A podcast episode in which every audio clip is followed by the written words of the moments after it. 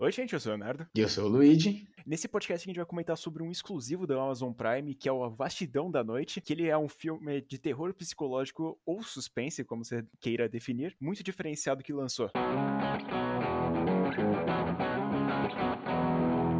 Antes de começar, eu já gostaria de dizer que esse filme aqui não é para todos os públicos, porque é um filme diferente, né? Tem uma ideia bem diferente, assim, e ele. Com certeza, assim, quem gostar vai gostar pra caralho. E quem não gostar vai odiar. A gente diz que é um filme mais diferente porque ele não é um tipo de terror explícito, assim, que você fala caralho.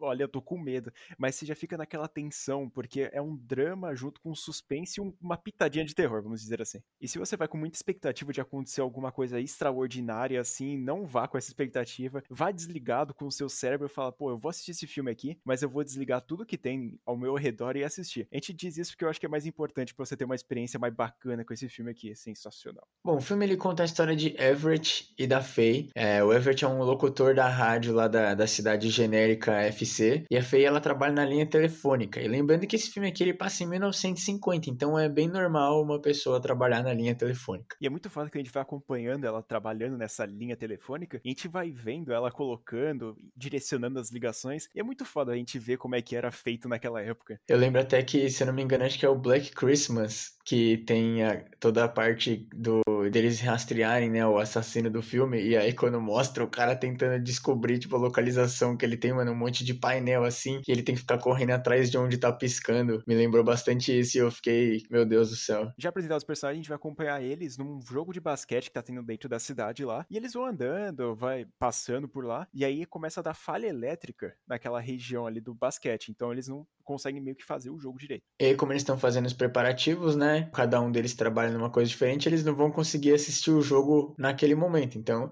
e aí a Fai, ela traz um gravador que ela comprou com o dinheiro suado dela trabalhando na linha telefônica. E o Everett, né, como ele é locutor na rádio, ele manja dessas paradas aí. Ela pede ajuda para ele e acontece uma cena muito foda que é basicamente eles entrevistando pessoas que estão indo chegando lá no ginásio para assistir o jogo. E depois eles ficam se entrevistando, tipo, o Everett entrevista a Faye e a Faye entrevista do Everett. E é muito da hora isso, porque a cena fica uns 5 minutos sem cortar, seguindo eles por toda a cidade até eles chegarem lá na linha telefônica. Aí você deve estar se perguntando se assistiu o filme e fala, nossa, que conversa inútil que eles estão tendo. Mas no fim das contas, é inútil mesmo. Mas ele apresenta muito bem os personagens, porque a gente vai acompanhando o que, que eles querem fazer da vida, como é que é as opiniões deles, como é que eles se encaixam. Porque não faria sentido eles estarem naquela conversa ali de brother e eles começar a falar um negócio totalmente estranho ali só para encaixar no filme. Então eu acho que esse ponto especial, junto com esse plano sequência que o Luigi falou, eu acho que é uma pitada linda. E o mais da hora mesmo é pelo fato de que o filme se passa em 1950, eles estão comentando sobre coisas assim que, pô, é uma loucura de imaginar que a pessoa vai conseguir ligar uma para outra, né? Que eles falam até. Eles falam basicamente de celular e de metrô, que lá naquela época tinha trem, você demorava, sei lá, cinco horas para chegar do outro lado da cidade. E aí ela comenta que na revista que ela leu, assim, que é coisa de artigo científico, os caras estão planejando um bagulho, que é o metrô, né? Só que eles falam que vai demorar 20 anos para conseguir acontecer. E aí, quando chega na parte do telefone, nem se diz, né? Que ela até chega a dizer que é uma coisa muito engraçada que eu dei risada quando eu vi. Que ela fala que se a pessoa não responder você é porque ela tá morta, né? Porque ela não vai ter motivo. E aí eu só lembro da gente em 2021 tendo telefone e todo mundo já deu um vaquinho, né?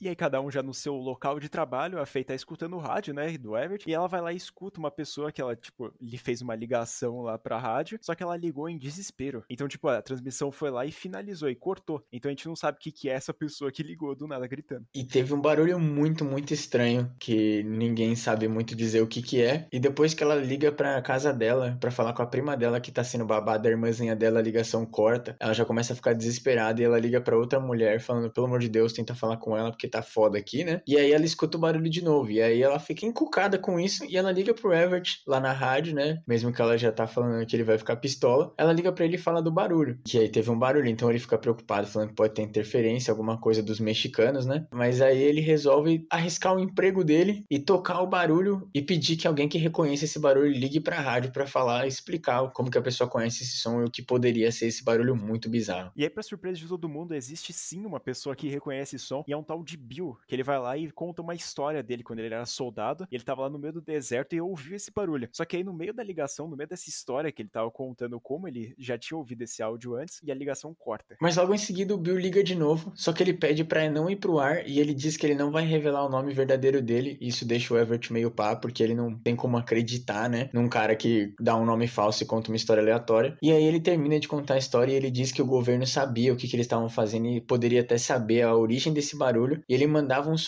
soldados de maioria negra e mexicana para ir fazer essas missões, né? E o som acabou até deixando ele debilitado, com dificuldade de respirar e até andar. E ele ainda diz que eles foram mandados para essa missão porque eles não eram acreditados. Então, tudo que eles contavam naquela parte ali depois da missão, ninguém levava a sério. Porque, como ele tinha contado, é 1950, gente. É, outros tempos, o pessoal ainda tá com esse o preconceito à flor da pele e também acontecendo a Guerra Fria. Então, tem toda essa parte de preconceito e propaganda anticomunista. O Bill, então, ele fala que um dos colegas dele conseguiu gravar isso, né? Incrivelmente, o cara tava, sei lá, no meio da puta que pariu e conseguiu gravar esse barulho. Só que esse colega dele tá morto. E a Fai fala isso, que ele tá morto, e o cara fica até meio triste, tem um momento ali de um minuto de silêncio. Mas ela fala que ele tinha levado um monte de fita pra biblioteca da cidade. Então, vai lá ela e o Everett buscar as porra das fitas para ver se eles conseguem achar, né, o barulho. Só quando eles voltam para falar com o Bill, a ligação corta de novo, mas eles conseguem encontrar a fita que contém o barulho e tocam no ar de novo, fazendo novamente o apelo para alguém que conheça esse barulho ligue para eles. Só que depois que eles fazem isso, a energia acaba, já dando um sinal de que tá dando bosta, né? Eu acho que esse aqui é um dos pontos mais importantes do filme, que a gente vai acompanhando o pessoal contando a história deles na rádio. Só que enquanto acontece isso, a gente tem que ficar exercendo a nossa imaginação, porque ele não dá flashback, ele não mostra, ele não é algo expositivo. Então a gente tem que ficar imaginando do jeito melhor assim que existe. Tem hora que você fecha o olho para ficar imaginando. E o filme vai lá ele apaga a tela simplesmente e fica só o som, você imaginando o negócio. Essa eu acho que é uma pitada sensacional, porque ele já faz esse trabalho. Ele, ele fala, beleza, não precisa tá, ficar mostrando a menina ouvindo a história. Só ouve a história, pronto. Aí depois desse apagão misterioso aí, uma pessoa chamada, uma mulher chamada Mabel, ela vai lá e liga pro Everett e fala, mano, vem pra minha casa que eu tenho que contar uma história sobre esse som aí que existe. E aí ela conta que, tipo, ela teve um rolo lá com um cara e que engravidou dele. Só que aí o cara sumiu, simplesmente. Aí ela teve um filho, só que sem o cara, né? Porque o cara desapareceu. E era uma, uma criança meio estranha. Só que ela começa a falar línguas estranhas abaixo de um, um ano de idade. Então você já sabe que essa criança veio com defeito da fábrica. Então um dia o som apareceu de novo,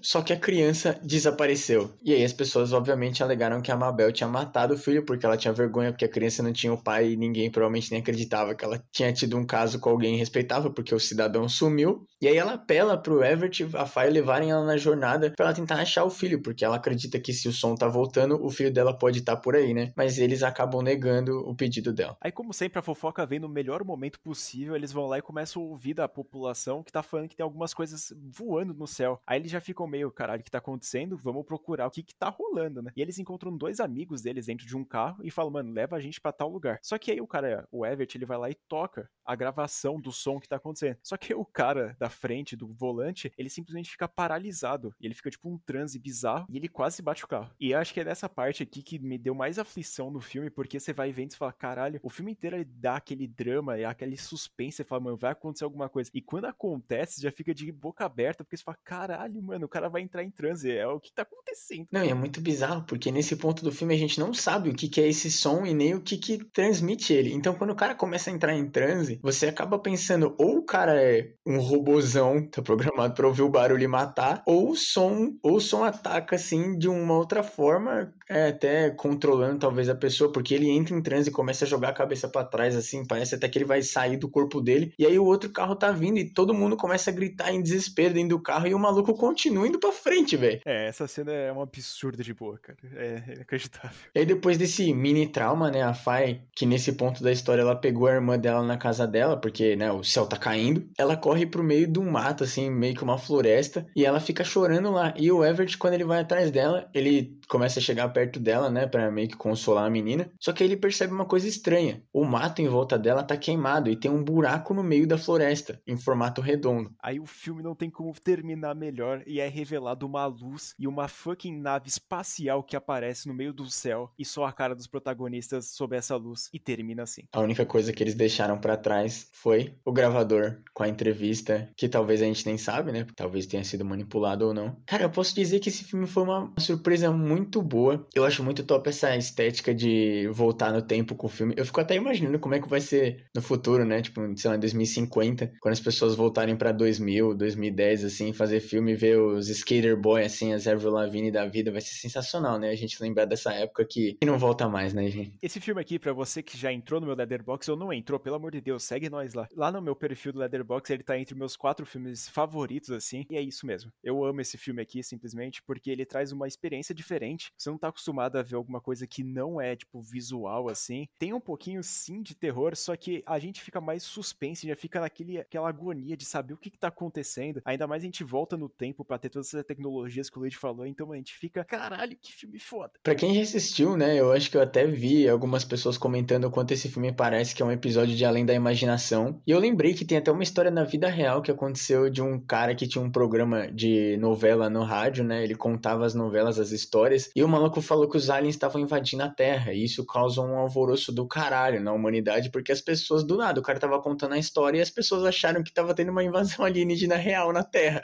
Aí é foda. って eu fico imaginando a galera desse filme, tipo, tá lá suave, né? Começa a escutar um barulho e um cidadão aleatório falando: Não, quando eu era soldado, eu tava na guerra, eu escutei esse barulho e fiquei sem respirar. Bem, é tipo, a gente tá vendo algumas coisas novas aí que estão saindo. Acho que se você acompanha algum canal de ciência, estão vendo aí que tá saindo algumas notícias sobre OVNIs, algumas coisas assim bizarras. Então a gente já fica em choque nessa época aqui, porque a gente tem acesso em todas as informações. Imagina aquela época que simplesmente a gente só vê que acontece ali na hora e fala, mano do céu, tá acontecendo. E aí, nessa aqui, a gente já tem um pouco mais, ah, beleza, tá acontecendo alguma coisa ali, tá acontecendo outra coisa ali. Eu, particularmente, não acredito, mas eu acho que, porra, naquela época ali é tipo, tem que acontecer na sua frente pra você saber o que tá acontecendo, porque você não tem outro jeito de saber como é que aquilo aconteceu, ou não. Não, e é muito foda ver, assim, como eles conseguiram botar estética da época mesmo, assim, e é muito da hora, porque enquanto eles estão fazendo toda essa aventura, que pra gente parece que dura 5 horas, mas na verdade começa às 7 horas da noite, isso é uma outra coisa bizarra, porque eles estão, tipo, andando assim na rua, só eles dois, assim, com um gravador na mão e trocando uma ideia, tipo, não tem perigo, né? Porque era outra época. E as pessoas indo pro jogo, e enquanto eles estão tendo essa aventura caótica, as pessoas estão assistindo o jogo, o jogo tá rolando, sabe? Lá dentro, ninguém sabe o que tá acontecendo, tá ligado? Porque não tinha telefone para ficar recebendo notificação do zap. Então, assim, lá dentro tá basicamente uma alienação, né? A galera não sabe o que tá acontecendo. E para eles, eles estão curtindo um dia normal. E, na verdade, como o filme acaba com só os dois protagonistas sendo raptados, talvez ninguém saiba o que aconteceu. Talvez o gravador suma ou com o tempo assim ou estrague porque eles foram raptados, né, com as tecnologias alien, né? Então assim, talvez isso nunca nunca apareça e a gente acompanhou a história inteira e uma coisa muito da hora assim, né, que a gente não comentou, mas quando eles conversam o que eles querem fazer, né? O Everett fala tipo de, de virar locutor num, numa cidade maior, né, numa rádio melhor. E a Faye fala que ela quer sair da cidade com a irmãzinha mais nova dela, né, que é buscar alguma coisa nova. E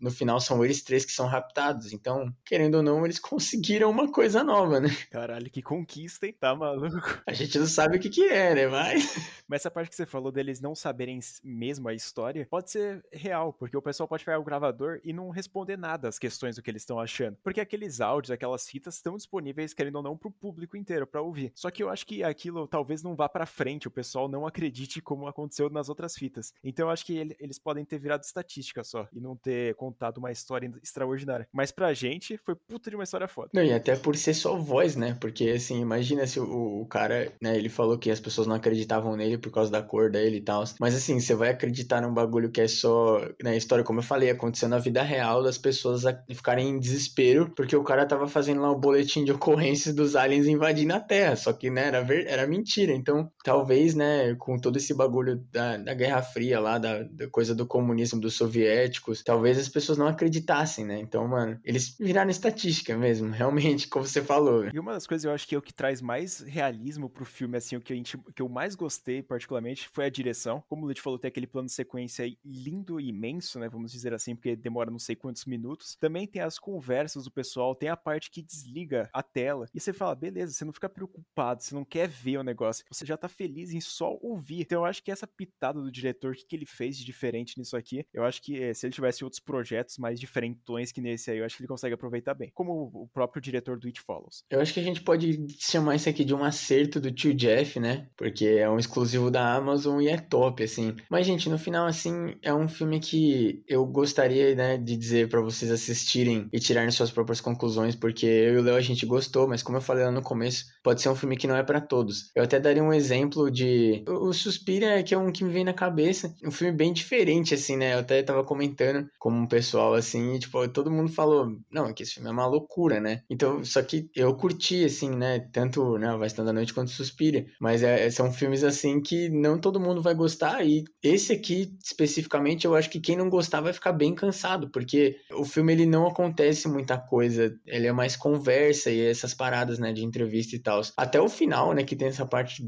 que eles são levados embora, não acontece nada demais. O que acontece é que eles se abraçam, fecham o olho e a tela fica escura e quando volta a tela eles não estão mais lá. Tem só o barulho, né, da, da nave. Então, quando eu assisti, eu até falei, cara, será que eles foram levados? O que aconteceu, né? E aí o filme, né, não podia não ter nenhuma falha, o filme vai lá e mostra que eles foram raptados, sim, porque ficou só o gravador para trás. O Lute falou tudo o que tinha que falar, porque é de fato um filme único. Se você gosta de outro tipo de terror, barra suspense, um filme com um pouco mais de ação, eu não, eu não sei se eu recomendaria, mas eu acho que valeria a pena dar uma chance para esse aqui, porque talvez você curta. E é um filme, assim, bem tranquilo, ele tem uma hora e meia e ele não é difícil de entender. O, o roteiro não é expositivo, mas ao mesmo tempo ele não é aquele bicho de sete cabeças que você vai ficar uma semana para entender. Não, ele apresenta uma ideia e segue. Ele acaba parecendo muito episódio de Além da Imaginação mesmo, velho. E eu acho que uma coisa muito top também mesmo do filme voltar para os anos 50, e ele se portou muito bem. Eu acho que até recentemente estão tendo bastante filmes que estão fazendo isso, né, voltando um pouquinho no tempo. Eu acho que o filme ele consegue driblar, né, essa falta de tecnologia e tal. E ele apresenta as coisas de um jeito muito da hora, tipo, tem a cena, né, quando eles estão ouvindo os áudios lá, as fitas que o cara deixou antes de morrer no, no porão lá. É, é outro plano, assim, meio sequência, que tem um pouquinho mais de corte, mas são cortes de câmera diferentes, né? Não, não aqueles cortes que você repara que foi montado, que o cara tava fazendo, mexendo o dedo para um lado, depois tava pro outro. E você vê, tipo, tem até um plano que é mais fechado, mostrando ele controlando a máquina, né? mexendo na máquina, colocando a fita, girando lá. E é muito da hora isso, tipo, porque eles até. Tem até um filme, né, que é Super 8, que é um jeito de filmar, é uma qualidade, né? É um pouco diferente, porque esse outro filme ele traz um, mais pra época normal, assim, das crianças indo pro passado, mas não assim, elas estão na mesma época que elas estão lá, que foi quando o filme saiu,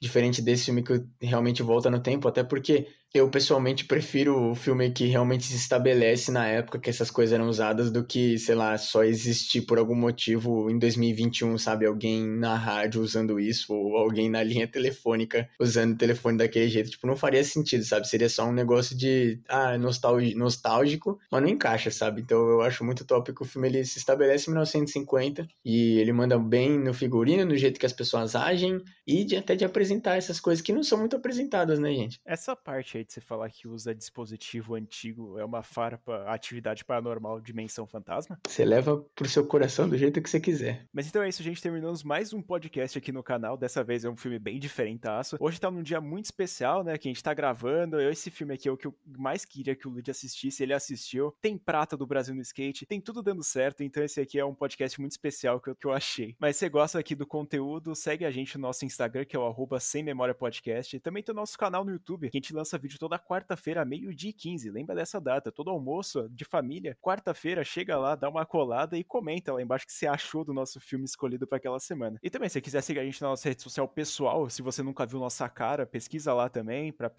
ver a nossa cara bonita. E se quiser mandar direct lá, pode fazer o que você quiser. Se vocês curtem a música do podcast, vocês também podem ver, né, o nosso querido João. Ele tá no finalzinho ali, o Instagram dele, se vocês também quiserem pesquisar e querer fazer algumas vinhetas com ele, né? Sinta-se à vontade. E também sigam a gente no Letterboxd, o Léo já comentou no episódio de hoje que a nossa crítica da Vastão da Noite tá lá e todos os outros filmes que a gente quer trazer e também talvez não. Se vocês quiserem xingar o filme, ou no caso de hoje, Glória, Senhor, apreciar o filme com a gente, segue a gente lá e comenta. Pode xingar a gente ou pode mandar uns beijinhos também, tá bom? Os links todos, lembrando, estão na descrição do episódio, em todas as plataformas que você estiver ouvindo. E é isso, muito obrigado por terem ouvido mais um episódio do podcast Sem Memória. Eu fui o Luigi. Eu fui o Leonardo. E até o próximo.